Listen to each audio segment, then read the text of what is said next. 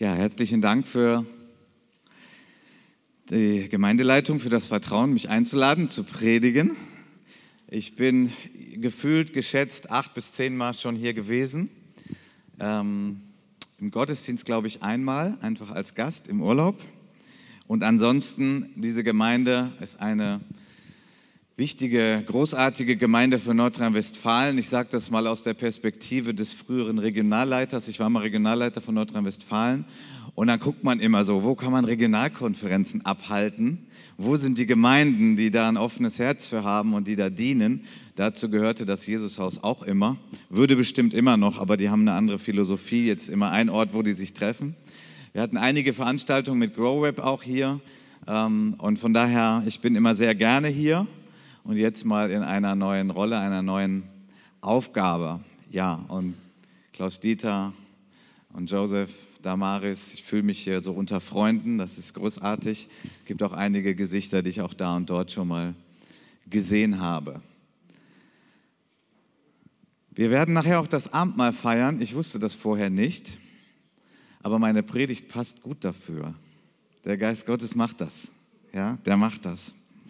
Ich bin vor einigen Wochen wach geworden mit diesem Gedanken, wo der Himmel die Erde küsst.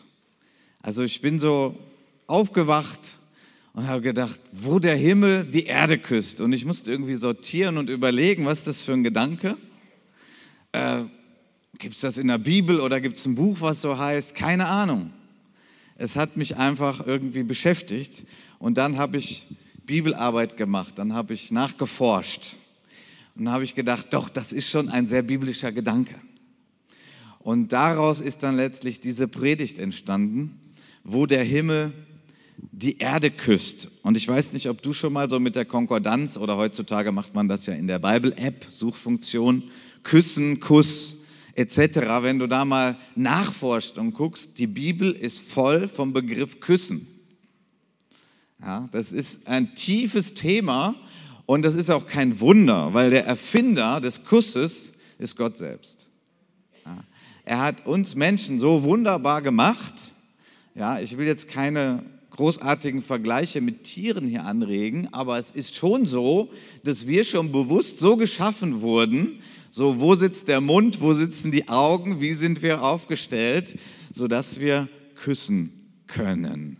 Im vollen Bewusstsein, im Ansehen der Person, die wir küssen, im Angesehen werden. Also es ist ganz, ganz tief und das hat unser Schöpfer wunderbar gemacht. Und wenn wir darüber nachdenken, ist es natürlich auch ein Thema, ein tiefes Thema, was von Nähe spricht, von Sehnsucht, von Leidenschaft. Und ich möchte anfangen mit einem Bibeltext, der ziemlich vertraut ist und ich möchte auch nur einen kurzen Ausschnitt nehmen. Vielleicht bist du ja heute hier und du kennst die Bibel noch nicht. Dann empfehle ich dir, dass du diesen Abschnitt mal im Zusammenhang liest. Aber ich möchte halt gleich auf den Gedanken des Kusses kommen. Das ist aus einem Gleichnis, das Jesus erzählt hat. Und es ist ja so, dass Jesus gesagt hat, wer mich sieht, sieht den Vater. Und Jesus kam aus vielen Gründen. Er kam aber auch aus dem Grund, um uns Menschen darzustellen, zu erklären, wie Gott ist. Und als Jesus dieses Gleichnis seinen Zeitgenossen damals erzählt hat, hat Jesus eigentlich viele Tabus gebrochen. Es war eigentlich skandalös, was er hier gepredigt hat und was er dargestellt hat, sodass einige damals wirklich Probleme hatten, dieses Wort zu hören. In Lukas 15 heißt es, und er machte sich auf und er ging zu seinem Vater. Als er aber noch fern war, sah ihn sein Vater und dieser hatte Erbarmen und er lief und er fiel ihm um den Hals und er küsste ihn. Jesus spricht hier von Gott dem Vater. Und Gott der Vater ist in diesem Gleichnis ein reicher Gutsbesitzer. Ja, der hat eine Riesenfarm oder Bauernhof und er hat Angestellte, er hat viel Vieh und äh, also ein reicher Mann, der zwei Söhne hatte. Und einer dieser Söhne, der hatte gesagt, du kannst mir gestohlen bleiben, für mich bist du eigentlich wie tot. Gib mir mein Erbe, ich will einfach nur die Kohle von dir und ich lebe mein Leben. Mal so ganz knapp, ganz knapp dargestellt. Der Vater lässt das zu. Das ist schon eigentlich unglaublich. Ja, das ist unglaublich, weil es eine ganz, ganz große Frechheit ist. Ich weiß nicht, wie du darüber denkst, aber ich meine, wenn du selber bist, der irgendwann ein Erbe geben wird, weil du schon älter bist, ich glaube, es wird dich nicht freuen, wenn dein Kind zu dir kommt und sagt, ähm, naja, du lebst zwar noch, aber ich will eigentlich dein Erbe. Vielleicht hast du noch ein paar Jahre. Kannst du mir nicht das Erbe schon geben? Ich meine, das ist nicht freundlich, oder? Das ist nicht höflich, das ist nicht respektvoll. Und in der damaligen Kultur, bei, als Jesus das erzählt, ist es mal noch mal viel, viel krasser. Also der hat eigentlich den Vater schon für tot erklärt. Der Vater hat das mitgemacht und dann hat dieser Sohn alles verprasst und ihm geht so schlecht, er hat überhaupt keine Erfüllung mehr. Er hat kein Leben mehr. Er ist ganz unten. Er weiß nicht, wie er das Essen irgendwie zusammenkriegen soll, um seinen Bauch zu füllen. Nun, der entscheidende Punkt, auf den ich ja kommen möchte, ist, wie verhält sich der Vater? Wie verhält er sich? So, ich kenne in mir immer wieder diese Regung, wenn ich sehe, dass Menschen Fehler begehen. Es gibt bei mir so einen Gedanken und der ist gar nicht göttlich, aber der geht so ein bisschen in die Richtung selber schuld. Kennst du das auch? Selber schuld. Also ich meine, man sieht, wenn man älter wird, man sieht immer mehr Dinge und man sieht Dinge und man vergisst manchmal, wie man selber war, als man jung war. Und man denkt dann irgendwie, naja, ich habe sogar noch gewarnt, aber naja, selber schuld. Ne?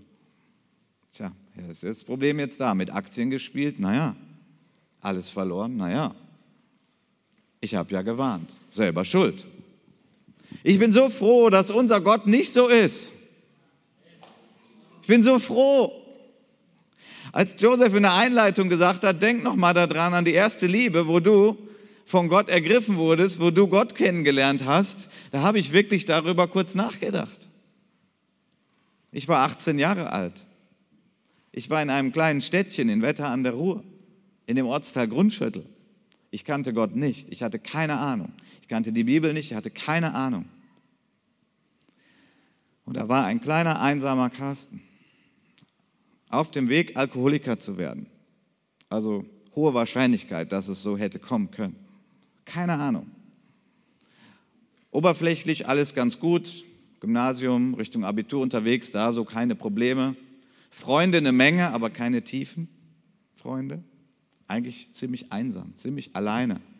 Und Gott hatte sich vorgenommen, den hole ich mir.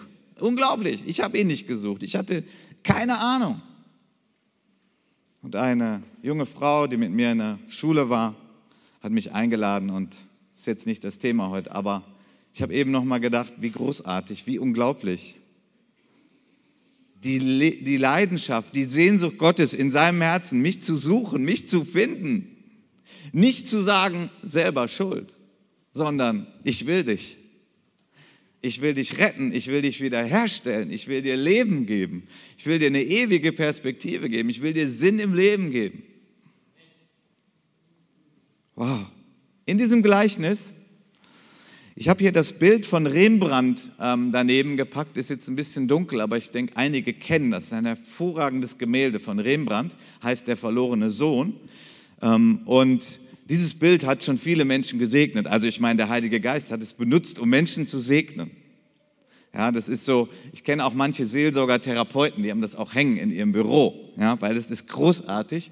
Also wenn ihr das mal studieren wollt und darüber beten, kann sein, dass der Heilige Geist euch auch segnet. Ich möchte aber aller Demut ein bisschen Kritik anwenden auf das Bild, denn dieses Bild ist von Rembrandt in seiner Zeit gemalt, in seinen kulturellen Umständen. Ich denke mal, er wusste das, er hat ja nicht aus Versehen gemacht, aber dieses Bild beschreibt ziemlich so äh, fast gar nicht das, was Jesus damals gepredigt hat und was die Leute damals vor Augen hatten, als er gepredigt hat, weil das war ja in einer ganz anderen Kultur, das war ja in Israel, ganz andere klimatische Bedingungen, ganz andere Kleidersitten, also kulturell ist das Bild total daneben. Weil, und da möchte ich kurz darauf eingehen, einige von euch kennen das, aber möge der Heilige Geist das neu in euer Herz schreiben, ein Gutsbesitzer damals in Israel war gekleidet mit einem langen Gewand. Es war nicht üblich, dass solche Herrschaften irgendwie etwas zeigen von ihren Beinen, irgendwie ein Stück Haut oder so. Sie schritten daher. Helle Gewänder. Und wer da den Hintergrund weiß, der, der weiß, dass damals die Leute wirklich schockiert waren, als Jesus das gepredigt hat. Denn wenn Jesus predigt, dass dieser Vater, der so schlecht behandelt wurde von seinem Sohn, nun läuft. Also das verstehen jetzt die Frauen besser. Ich weiß nicht, so die Frauen, die schon mal längere Kleider tragen, die so ein bisschen enger sind. Wie ist das mit dem Laufen? Schwierig.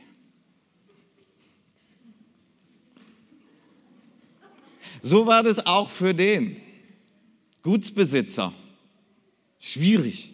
Also was hat er gemacht? Der hat das ein bisschen hoch gemacht, damit er überhaupt laufen konnte. Der hat seine Beine gezeigt. Aber wisst ihr was? Das war dem total egal. Der hat nicht über seine Beine nachgedacht. Der hat nicht darüber nachgedacht, was denken die Leute. Und dann, er wartet ja, er hat ja gewartet. Es ist eine so wunderbare Beschreibung der Sehnsucht Gottes nach uns. Gott hat Sehnsucht nach uns. Er hat Sehnsucht nach dir. Ob du schon 30 Jahre Kind Gottes bist oder ob du heute hier bist und sagst, ich weiß gar nicht, wie ich hier hingekommen bin, aber irgendwie, Lieder waren schon so ganz nett, die sind nett zu Kindern. Hm, mal gucken, was noch kommt. Vielleicht kennst du Jesus noch nicht persönlich. Möchte ich ihn dir vorstellen und wie Gott ist. Gott sagt nicht, was denken die Leute, sondern sein Herz schlägt. Es ist voller Erbarmen, es ist voller Leidenschaft, es ist voller Sehnsucht. Der rennt dahin und nimmt ihn in die Arme und küsst ihn. Unglaublich. Das ist Gott. Jesus stellt dar, wie Gott ist. Gott ist die pure Leidenschaft und Sehnsucht nach uns Menschen. Das ist, was Jesus bewusst skandalös darstellt, damit die Leute mal nachdenken, wie ist Gott? Weil manche denken, wie ist Gott? Ja, Gott ist irgendwo da oben, ganz weit weg, der souveräne Herrscher. Naja, komme ich sowieso nie hin oder Kontakt oder so. Jesus wusste, was er da predigt. Er wusste, was er anstellt mit den Leuten. Er provoziert. Aus dem einen Grund. Das ist die Sehnsucht Gottes. Gott küsst. Der Himmel küsst die Erde. Der himmlische küsst den irdischen. Der vollkommen reine und schöne küsst den dreckigen. Er umarmt ihn, er küsst ihn. Also wer das Gleichnis kennt, dieser Sohn war in keinem guten Zustand. Der hatte noch ein paar Lumpen. Der hatte eine Zeit bei den Schweinen verbracht, noch so ein Skandal aus jüdischer Sicht. Der hat gestunken und der war dreckig. Der Vater rennt hin. Also ich sag mal so, wo ich, so weit wie ich jetzt schon so bin, ich, vielleicht wäre ich auch hingerannt und dann hätte ich kurz den Gedanken gehabt, ah Mist, dann ist das nachher alles dreckig. Das stinkt auch ganz schön. Sohn, äh, schön, dass du da bist, komm, ja. Ich habe eine Dusche und dann möchte ich hinterher so gern meinen Arm nehmen, ja. Gott ist die pure Leidenschaft, das ist die Sehnsucht. Er guckt nicht, wie bist du, wie bist du drauf, wie ist dein Herz, was ist da? Er, er sieht, wer du bist und er will dich. Und deswegen ist Jesus gekommen. Wir feiern gleich das Abendmahl, wo der Himmel die Erde küsst. Es ist, Gott ist so leidenschaftlich den hält nichts. Der denkt nicht, was denken die Leute. Der denkt nicht selber Schuld. Der denkt einfach nur, ich liebe dich, ich will dich. Das ist Gott. So ist Gott in, in der tiefsten Tiefe. Das hat Jesus Christus gepredigt, damit wir das glauben können. So, wie ist es bei uns Menschen? Eine andere Bibelstelle zum Thema Küssen. Das Hohelied ein erotisches Buch mitten in der Bibel. Ja, wir Christen oder Kirchen, Gemeinden, wir haben es ja nicht leicht mit dem Thema Sexualität. Wir gehören ja zu denen, die warnen. Und das ist auch richtig so. Das ist ein Teil unseres Dienstes, dass wir warnen. Wie Joseph schön gesagt hat, weit gehen, wann ist zu weit? Ja, das ist ein Teil unseres Auftrages. Das Problem manchmal ist, dass wir die schöne Seite kaum darstellen davon, die es aber gibt, weil Gott sie geschaffen hat. So dieses erotische Buch mitten in der Bibel fängt so an, das hat ja der Salomo geschrieben, das Lied der Lieder von Salomo. Sulamit, das ist eine Frau und die Frau sagt, er küsse mich mit den Küssen seines Mundes, denn deine Liebe ist besser als Wein. Das ist der Auftakt des ganzen Buches.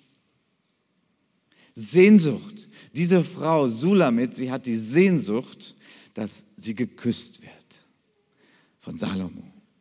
Sie ist verliebt. Sie sehnt sich nach dieser Nähe. Sie sehnt sich nach diesem Kontakt. Irgendwie, glaube ich, ist sie ziemlich jung. Ich weiß nicht, ob es vom Hörensagen nur ist oder ob sie schon selber Wein getrunken hat, aber sie sagt, Wein trinken ist nett, küssen ist besser. Ist cool, oder? Zu viel Wein gibt Kopfschmerzen, aber ich weiß nicht, eine gute erotische Zeit in der Ehe, in der Ehe, das ist wieder die Warnung, aber die ist wichtig, gibt keine Kopfschmerzen. Ja, du kannst eine gute, erotische Zeit haben mit deinem Ehepartner und du wachst am nächsten Morgen auf, du hast keine Kopfschmerzen. Ist gut, oder? Zu viel Wein gibt Kopfschmerzen. Deswegen zu viel Wein ist einfach nicht gut. Aber interessant, diese Verbindung von Wein und von Küssen, von Wein und von Liebe. Wein steht in der Bibel ganz oft für ein äh, gutes Leben, für ein fröhliches Leben, für ein reiches Leben. Es steht für Feiern, es steht für Feste und die Bibel ist voll davon. Hier ist die Sehnsucht von Sulamit. Oh, ich möchte geküsst werden. Es gibt ja unter den Theologen so einen uralten Streit. Das Buch Hohelied, warum ist es in der Bibel? Ja, das ist natürlich in der Bibel, weil die Gemeinde ist ja die Braut und Jesus ist der Bräutigam. Und deswegen ist es in der Bibel. Und ich glaube, das ist richtig. Ich glaube, das ist richtig. Deswegen ist es in der Bibel. Es beschreibt auch die Sehnsucht der Gemeinde nach Jesus. Ich glaube aber, dass es auch in der Bibel ist für die erotische Liebe von Mann und Frau. Ich glaube einfach beides. Warum soll ich mir das denn rauben lassen, dass nur das eine immer irgendwie richtig ist? Ich glaube, das ist beides. Das ist beides da drin. Ja? Vielleicht eine Anregung für alle Verheirateten hier, wo das so ein bisschen eingerostet ist. Das gibt's. Das haben wir auch schon erlebt. Ja? Die innige, intime Liebe in der Ehe. Ja? Wenn du noch nicht verheiratet bist, dann willst du das immer. Dann kriegst du immer die Warnung, die ja richtig ist. Dann bist du verheiratet und dann irgendwann merkst du, hm, irgendwie, wir haben keine Zeit, wir haben keine Lust. Schade, ne? Es ist so verrückt, wie manchmal Dinge so verrückt sind. Die jungen Leute muss man immer ermutigen, warte noch, warte noch. Und das ist richtig. Und dann gibt es Leute, die sollten mal in die Eheseelsorge gehen, damit es wieder geht. Ich meine das ernst. Weil das ist eine Kraft für die Beziehung. Das ist von Gott. Das ist gut. Das hat Gott gemacht. Ja. Sulamit hat diese Sehnsucht. Küss mich. Küssen. Etwas Wunderbares, von Gott gemacht. Es gibt viele Arten von Küsse. Ist auch nochmal ein schönes Studium. Viele Arten von Küsse. Ja, auch in der Ehe gibt es noch viele Arten von Küsse. Vielleicht kann ich dir gerade ein bisschen Fantasie geben für deine Ehebeziehung. Viele Arten von Küsse. Das hat Gott gemacht. Das ist gut. Also hier ist die Sehnsucht und wir können sagen, das ist so grundsätzlich mal die Sehnsucht des Menschen nach dem Himmel. Wir alle haben eine Sehnsucht nach dem Himmel. Vielleicht bist du Agnostiker oder Atheist, dann wirst du mir jetzt widersprechen und das verstehe ich auch. Ich bleibe bei meiner These trotzdem. Wir haben alle eine Sehnsucht nach dem Schönen, nach dem Herrlichen, nach dem Friedevollen, nach dem Fröhlichen, nach dem Begeisternden. Wir haben alle eine Sehnsucht danach. Es ist irgendwie so eine Urerinnerung an das Paradies, was wir verloren haben, oder es ist eben auch eine Vorahnung auf den Himmel, der vor uns liegt, der um uns rum ist und da, wo wir als Gläubige mal enden werden. Das ist eine gute Sehnsucht. Das ist eine Sehnsucht. Und es ist die Sehnsucht, geistlich gesprochen von uns, nach der Nähe Gottes. Es ist die Sehnsucht nach Intimität mit Jesus. Die gibt es und die wünsche ich uns allen.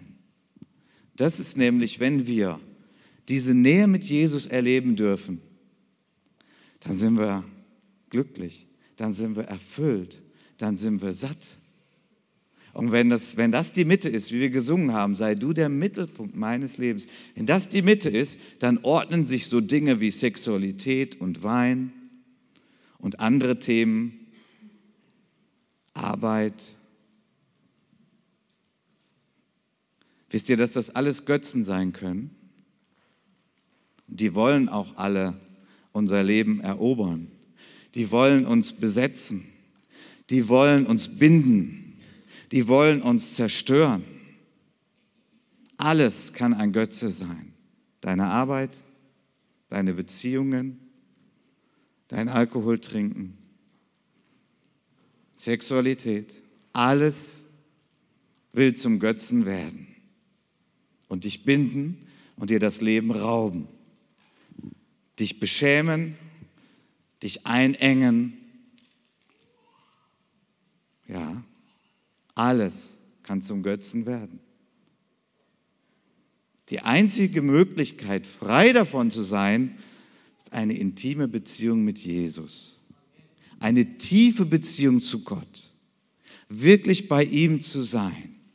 Erfüllt zu sein von ihm. Ihn zu hören. Du bist mir wichtig. Glaubst du das? Du bist wichtig. Glaubst du das? Das muss manchmal kultiviert werden erst. Gott sagt, du bist mir wichtig. Der Himmlische küsst den Irdischen. Der Heilige begegnet dem, der es noch nicht ist. Sagt, komm in meine Arme. Wenn das, wenn das die Priorität ist, wenn das stimmt, wenn das funktioniert, zum Beispiel, dass du das in deiner stillen Zeit erlebst, zum Beispiel, dass du das im Lobpreis und Anbetung erlebst, dass du innerlich satt wirst, dann kannst du die anderen Dinge gut nachordnen. Dann kannst du gern mal ein Glas Wein trinken, an einem langen Abend vielleicht zwei, zu einem guten Essen. Dann darfst du in deiner Ehe wunderbare Sexualität erleben, aber das ist nicht dein Gott, weil das ist nicht das, wo du versuchst, daraus zu leben. Das ist nicht dein größtes Lebensglück. Das ist nicht, was dich zutiefst sättigt. Zutiefst sättigt dich der Herr. Und dann darfst du danken für all die guten Gaben, die Gott gibt. Die Sehnsucht von Sulamit, oh, wenn der Salomo mich küssen würde. Geistlich übertragen. Die Gemeinde. Jesus, wenn du uns berührst, wenn wir deine Gegenwart spüren dürfen, deine Nähe die Freude auf den Himmel, wenn wir dann so ganz ohne jede Trennung, so ohne Sünde, so ohne irgendein Problem noch, ohne Versuchung, so ganz nur noch mit dir verbunden sind, wenn wir dich dann sogar sehen dürfen. Wow. Das ist, was uns zu einem fröhlichen, freien, erfüllten Leben führt. Nicht ohne Kampf, ich will hier nichts Falsches sagen, nicht ohne Kampf. Alles umkämpft. Es bleibt umkämpft, bis Jesus wiederkommt oder wir in den Himmel kommen. Aber das ist die Mitte. Ist es deine Mitte? Ist es deine Mitte? Was erfüllt dich? Was befriedigt dich? Was sättigt dich? Wir werden gleich zum Tisch des Herrn gehen. Wir werden gleich sehen, wo der Himmel die Erde küsst. Abendmahl ist eigentlich auch, wo der Himmel die Erde küsst. Es ist wunderbar, wie Gott das eingesetzt hat. Wir leben das Ganze ja im Glauben. Ja, Glauben heißt nicht sehen, aber trotzdem wissen. Manchmal sogar spüren und erleben und erfahren. Der Himmel küsst die Erde. Also wunderbar, diese Sehnsucht, die Gott uns gegeben hat, letztlich wird, werden all unsere Sehnsüchte werden erfüllt in der Begegnung mit Gott und sie werden endgültig erfüllt, wenn wir im Himmel sind. Ja. Auf dem Weg dahin dürfen wir das aber auch schon erleben, damit wir frei sind. Damit wir nicht überall gucken müssen, was sättigt mich, was macht mich zufrieden, was gibt mir das Glück. Wir alle haben die Sehnsucht danach.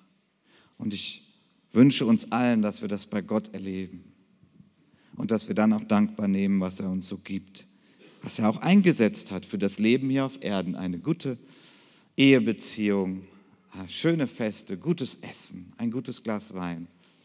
Kann auch ein Bier sein, ich glaube, gab es damals noch nicht. Ne? Ich weiß es nicht. In der Bibel ist immer Wein, es gibt auch mal ein schönes Glas Kölsch oder so.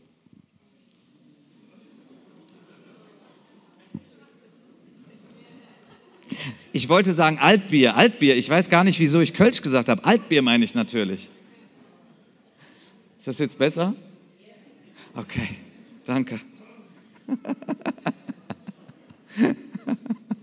oh, ich dachte erst, das wäre gut mit dem Kölsch, aber naja, ich komme aus Krefeld.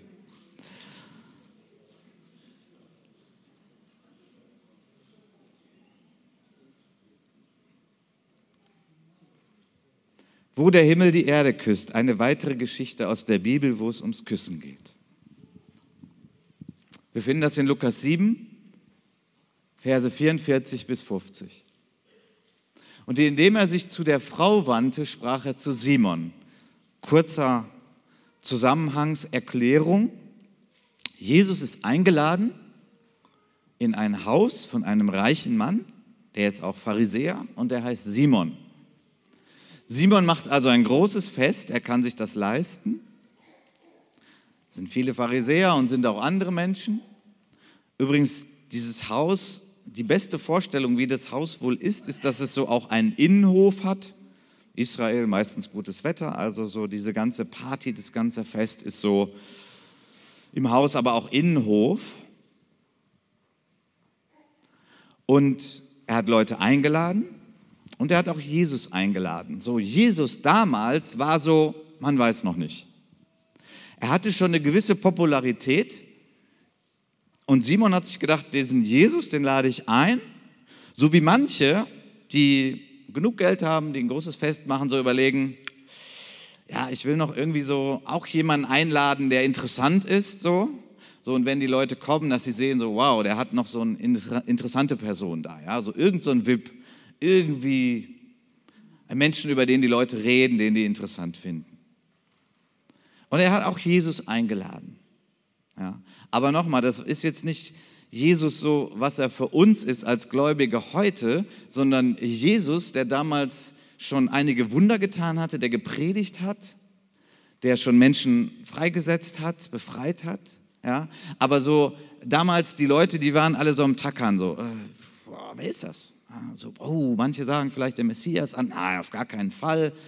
Ähm, so, das war so das Klima. So. Aber er hatte schon eine gewisse Popularität. Simon sagt, den lade ich mir ein. Ähm, cooler Partygast, der hebt so meine Party ein bisschen so von den interessanten Elementen her. Und jetzt sagt Jesus einiges zu Simon und wendet sich zu der Frau. Also ganz interessant. Er, er wendet sich zu der Frau und redet und er redet Richtung Simon. Diese Frau ist wahrscheinlich eine Prostituierte. Also die meisten Bibelausleger sagen das. Sie wurde bezeichnet als Sünderin, sie war, hatte eine gewisse Bekanntheit in dem Ort als Prostituierte. Und Jesus sagt, Siehst du diese Frau? Kann sein, dass er sie schon wahrgenommen hat, wahrscheinlich. Manche haben sie vielleicht schon wahrgenommen und haben natürlich die Nase gerümpft, haben gedacht, boah, nee, was macht die überhaupt hier? Und Jesus sagt jetzt zu Simon, ich bin in dein Haus gekommen, du hast mir kein Wasser für meine Füße gegeben. Sie aber hat meine Füße mit Tränen benetzt und mit den Haaren ihres Hauptes getrocknet. So was steckt dahinter, so wie beim verlorenen Sohn von dem Gleichnis, ist auch hier hilfreich, ein bisschen zu wissen, wie war denn die Kultur damals? Weil wenn wir das nicht wissen, ähm, dann denken wir, äh, wo ist denn das Problem? Also ich hatte auch gestern Gäste, ich habe denen auch kein Wasser für die Füße gegeben, oder? Hast du das gemacht? Wahrscheinlich nicht. ja, ist bei uns nicht üblich, ist bei uns keine Kultur, ist auch nicht nötig. Wir haben ja asphaltierte Straßen und Schuhe. Es war ja damals anders. So, es war eine gute Sitte als Gastgeber, wenn ich jemanden einlade, dass ich zumindest ihm sage, hör mal, da ist Wasser, du kannst deine Füße waschen. Ja? So, wenn, wenn man äh, mehr Wertschätzung ausdrücken wollte, dann sagt man, du, da ist ein Diener, der wäscht dir die Füße. Und die höchste Form der Wertschätzung war, okay, ich wasche dir jetzt die Füße. Ja, das wäre so eine Geste, du bist so eine Autoritätsperson für mich, ich möchte dir so gern Wertschätzung geben, ich wasche dir die Füße. Simon hat Jesus eingeladen und hat ihm noch nicht mal gesagt, da kannst du dir die Füße waschen. Was ist das denn? Was ist das denn? Er lädt ihn ein und gibt ihm null Wertschätzung.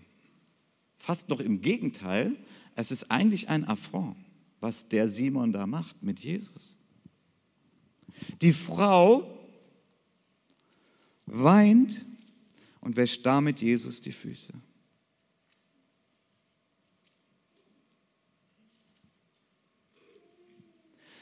du hast mir keinen Kuss gegeben, sie aber hat, seit ich hereingekommen bin, nicht aufgehört, meine Füße zu küssen. Müssen wir wieder ein bisschen erklären. Ich weiß nicht, was deine Sitte ist, wenn du Gäste empfängst. Wir reichen die Hand oder wir umarmen einander. Das ist so unsere Kultur. Ist okay, Kultur verändert sich. Aber es ist unsere Art, Wertschätzung auszudrücken. Schön, dass du da bist mich gefreut. Toll, dass du dir Zeit genommen hast, zu mir zu kommen. Wertschätzung. Was macht Simon? Keinen Kuss. Was war üblich? Was war üblich? Es gab auch hier verschiedene Abstufungen, wie man küsst, wenn ein Gast kommt und er hatte ihn eingeladen. Ja? Also üblich war eigentlich, wenn man sagt, der, der kommt, so mit dem bin ich auf Augenhöhe, dass man ihn auf die Wange küsst. Das war üblich, das war das Normale, das war wie Handreichen. Ja? Es wäre normal gewesen, wenn Simon, als Jesus gekommen war, ihn auf die Wange küsst. Ja? Es gibt es ja auch in anderen Kulturen, in Europa zum Beispiel, Italien oder so ist es auch, da haben wir auch diese kulturellen Sitten einfach. Es ist ein Ausdruck von Wertschätzung. Ich habe dich wahrgenommen, ich habe dich gesehen, du bist mir wichtig, Wertschätzung. Wenn man zu damaliger Zeit, wenn man sagt, der Gast, der da kommt, oh, das, ist ein, ähm, das ist eine Person, die ist über mir in diesem Sinne, das ist irgendwie ein Meister, ein wunderbarer Lehrer, so, ähm, dann küsst man die Hand damals, das war üblich. Dann würde man sagen, Wertschätzung, ich küsse die Hand und damit können alle sehen und ich von Herzen, du bist ein wunderbarer Lehrer oder irgendwie eine hochgestellte Person. Was hat Simon gemacht, als Jesus kam? Er hat ihm keinen Kuss gegeben. Null, nada. Wertschätzung, null. Obwohl er ihn eingeladen hat. Es ist so krass. Es ist so krass. Er will ihn irgendwie auflaufen lassen, er will ihn bloßstellen. Er will ihn zwar als Partygast, aber Wertschätzung null. Die Frau küsst seine Füße. Die Frau, wir können sehr stark davon ausgehen, dass sie schon mal eine Berührung hatte, eine Begegnung mit Jesus. Wir können sehr stark davon ausgehen, dass sie die Kraft Gottes erlebt hat und dass sie jetzt in dieser Szenerie, also das ist jetzt meine, meine Deutung, sie hält es nicht aus, dass dieser wunderbare Jesus da ist und dass er so bloßgestellt wird vor aller Augen. Und sie hat einfach diese Sehnsucht, sie möchte Jesus Wertschätzung geben. Übrigens war ja die Sitzordnung damals auch ganz anders, als wir das kennen. Nicht so schön am Tisch mit Stühlen, sondern die haben so gelegen äh, beim Essen Ja? Und so müssen wir uns das vorstellen. Jesus lag auch so halb so beim Essen, das war normal. Das war jetzt nicht unerzogene Teenager, die so essen. Ich weiß auch nicht, ob die eigentlich Rückenprobleme gekriegt haben davon. Anderes Thema. Aber der, der hat da so irgendwie. Und die Frau, die kam von hinten an seine Füße. So müssen wir uns das vorstellen. Und sie küsst seine Füße, weil sie ist voll von Dankbarkeit. Sie ist voll von Wertschätzung für Jesus.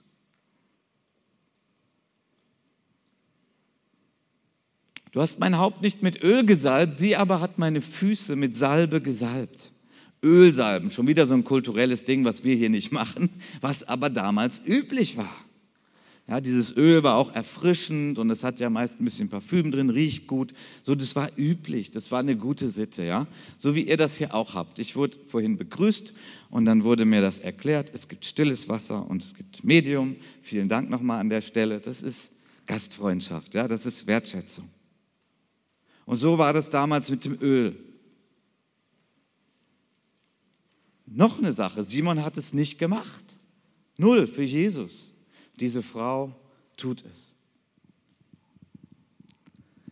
Ich sage dir, ihrer vielen Sünden sind vergeben worden, darum hat sie viel Liebe erwiesen. Wem wenig vergeben wird, der liebt wenig. Jesus rehabilitiert diese Frau in der Öffentlichkeit. Jesus weiß, was er tut. Jesus zeigt, es geht um eins. Wo der Himmel die Erde küsst, ist immer im Herzen. Wo der Himmel die Erde küsst, ist immer im Herzen. Und dass der Himmel uns küssen kann, hat immer mit unserem Herzen zu tun. Das Herz von Simon war steinhart gegenüber Jesus. Das Herz der Frau war butterweich gegenüber Jesus. Und das ist das alles Entscheidende, um Gott zu begegnen. Ein weiches Herz, ein demütiges Herz, ein dankbares Herz. Und das hatte diese Frau. Jesus hat in diesem Moment auch nicht überlegt, was denken denn die Leute?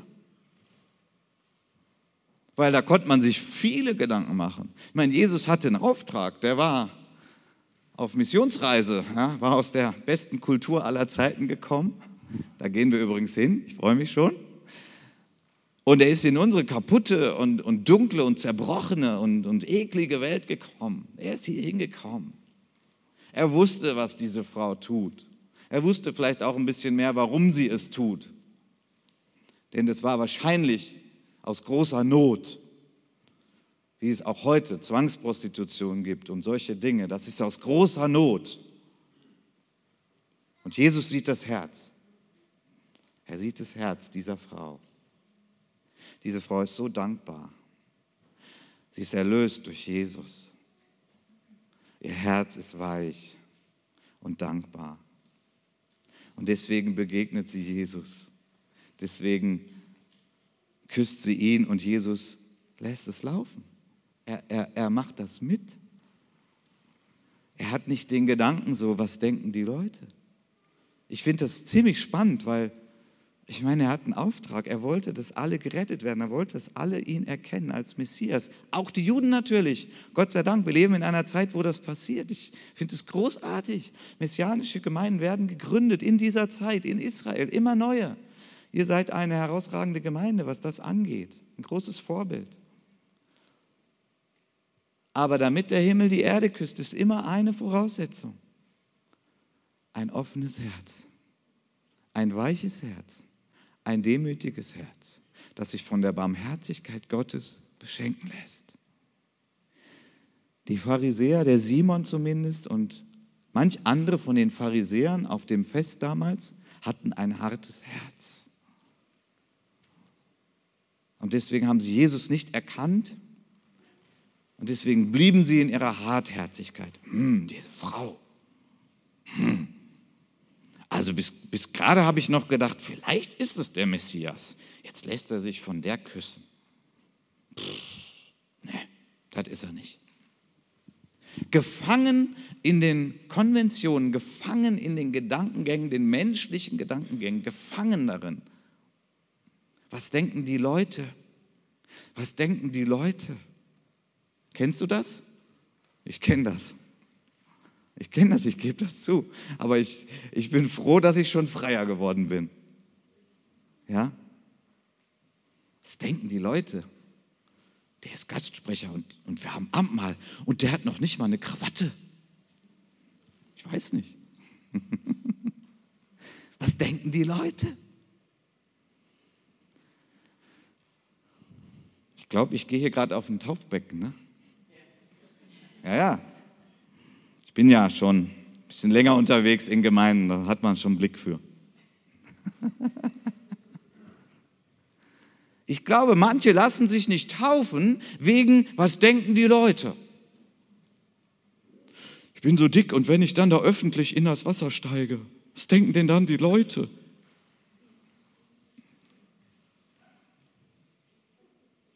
Ich kann das nachvollziehen übrigens. Ich kann das nachvollziehen. Ich mache mich darüber nicht lächerlich, aber ich möchte dir sagen, wenn das deine Gedanken sind, dann denk endlich mal, was denkt Gott und nicht, was denken die Leute. Was denkt denn Gott? Es gibt so viele Ausreden. Oh, man muss sich ja nicht taufen lassen oder muss man das? Ich weiß nicht, ob hier heute jemand ist, den das betrifft. Ja. Also es gibt einen Menschen, da fand ich die Frage total berechtigt. Muss ich mich taufen lassen? So, muss ich mich denn überhaupt taufen lassen? Da gab es genau einen Menschen, der sich ernsthaft mit dieser Frage auseinandersetzen musste und das war Jesus selbst muss ich mich taufen lassen. Ich habe gar keine Sünde. Aber Jesus hat sich taufen lassen. So, ich möchte dich fragen, was ist dein, deine Ausrede? Lass dich endlich taufen. Weil da küsst der Himmel die Erde.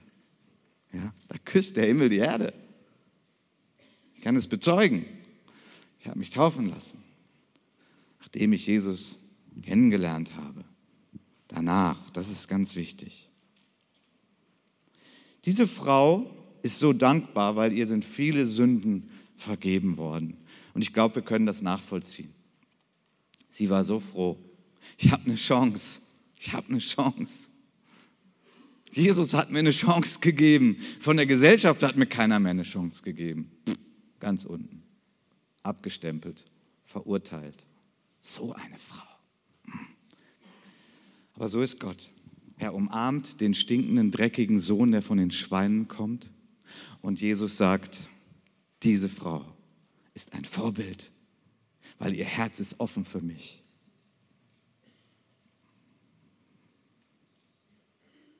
Wie ist dein Herz? Was denkst du? Wo lässt du dich abhalten von dem, was denken die Leute? Wo denkst du, ich bin selber schuld? Mag sogar stimmen. Aber Gott sagt, ich will dich trotzdem. Ich will dich. Ich will die Fülle deines Lebens sein. Ich will dein Glück sein. Ich will dich freisetzen. So werden wir gleich Abendmahl feiern. Ich wünsche mir so, dass wir dem Himmel begegnen. Ja? Dass jeder von uns dem Himmel begegnet. Dass du ganz neu erkennst. Ich meine, diese Frau, die wusste, dass sie viel gesündigt hat. Das Problem ist so ein bisschen dieses Pharisäer-Problem, so will ich das mal nennen. So die Pharisäer-Sünden, ja. Sie sind ein bisschen schwieriger, die zu entdecken, weil ich habe manchmal über diesen Vers nachgedacht, habe ich gedacht, hm, aber ich möchte auch Gott viel lieben. Muss ich jetzt dazu ein großer Sünder sein? Mm -mm, muss nicht, Gott sei Dank. Es hat ganz viel mit Selbsterkenntnis zu tun. Es hat ganz viel mit Selbsterkenntnis zu tun. Jesus liebte die Pharisäer. Es waren Juden wie er. Er liebte die Pharisäer. Die haben es ernst gemeint mit dem Wort Gottes, wie Jesus. Der liebte die. Und deswegen hat er so oft mit ihnen gestritten. Der hat nicht gesagt, ach, mit dem brauchst du gar nicht mehr reden, das ist Hopfen und Malz verloren. Der hat oft mit denen geredet, weil er immer sie erobern wollte. Er wollte immer, dass sie zur Herzenserkenntnis kommen, was die Pharisäer-Sünden angeht. Was sind das für Sünden? Rechthaberei, ich bin besser als die anderen, so was Schlimmes habe ich nie gemacht. All diese Dinge, Geiz, nicht teilen wollen, Menschen verurteilen und verachten, weil man ist ja besser. Das sind die Pharisäersünden. Und ich glaube, der Heilige Geist ist stark genug, uns den Spiegel vorzuhalten und uns zu zeigen, wie wir da unterwegs sind. Der Heilige Geist ist stark genug, vielleicht auch gleich, wenn wir Abendmahl feiern. Wisst ihr, wenn wir dann um Vergebung bitten, Herr, es tut mir leid, dass ich den so verachtet habe, dass ich die so verachtet habe, es tut mir leid. Das ist ein Mensch, der hat seine Umstände gehabt, andere Herkunftsfamilie, vielleicht geflüchtet aus einem Land. Ich bin nicht besser. Ich habe eine bessere Herkunftsfamilie gehabt. Ich bin null besser. Und so kannst du auch dahin kommen, dass du Gott ganz doll liebst. Selbsterkenntnis, Wahrnehmung dessen, wo ich falsch unterwegs bin, wo ich nicht Jesusmäßig unterwegs bin. Das ist der Maßstab. Wo ich nicht Jesusmäßig unterwegs bin, wo ich Leute kritisiere, verachte, verurteile, denke, wie kann man nur? Das gibt es bei mir noch. Aber das ist nicht Jesus. Ja, Jesus ist klar. Und er sagt auch nicht zu der Frau, toll, was du machst, mach weiter. Gar nicht. Prostitution ist falsch. Es ist nicht gut. Aber Rechthaberei auch nicht. Und andere verachten auch nicht. Ist auch nicht gut. Geiz ist auch nicht gut, nicht teilen wollen. Flüchtlingskrise will ich jetzt gar nicht reingehen. Flüchtlingschance. Teilen ist Gott. Gott ist jemand, der teilt. Der teilt immer. Verlorener Sohn, komm in mein Fest. Toll, dass du da bist. Gott teilt, was er hat. Das ist seine, seine Leidenschaft. Deswegen sind wir überhaupt hier. Ja? Okay, Lieben. Ich bin Prediger, ich kann reden ohne Ende, aber ich höre jetzt auf. Ich möchte euch einfach bitten, aufzustehen. Ich würde gerne noch beten. Dann singen wir ein Lied und dann gehen wir ja auch ins Abendmahl.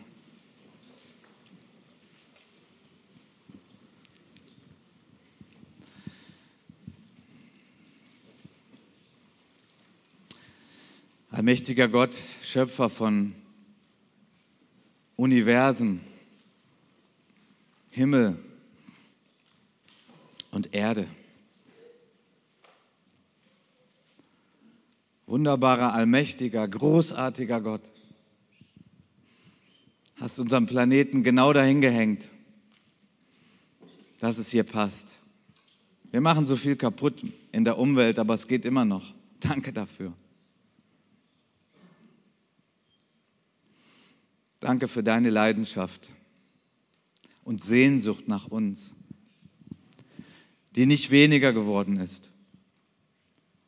Du brennst für uns, für jeden Menschen, für jeden von uns, für jeden in diesem Raum, für jeden in dieser Stadt, in diesem Land, auf diesem Planeten. Deine sehnsüchtige Liebe, dein Verlangen wird erst gestillt, wenn wir in deinen Armen sind.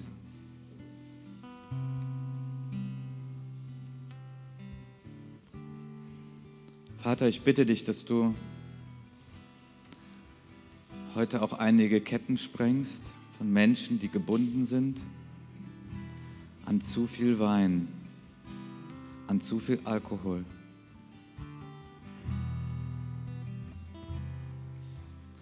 Vater, ich möchte dich bitten, dass du heute einige Ketten sprengst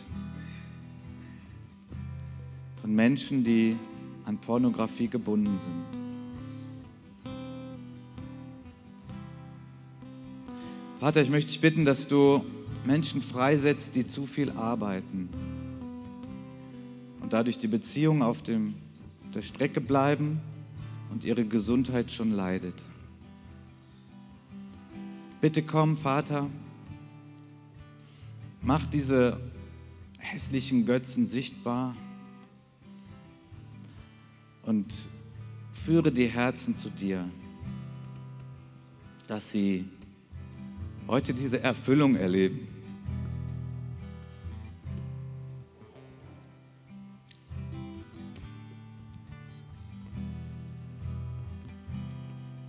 Und das Glück bei dir zu sein. Und die Freude, die es bei dir gibt.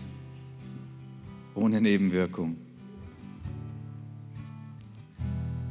Komm, Geist Gottes, tu dein Werk an jedem von uns. Vergib uns unsere Schuld. Danke, dass du so großartig bist, allmächtiger Gott. Amen.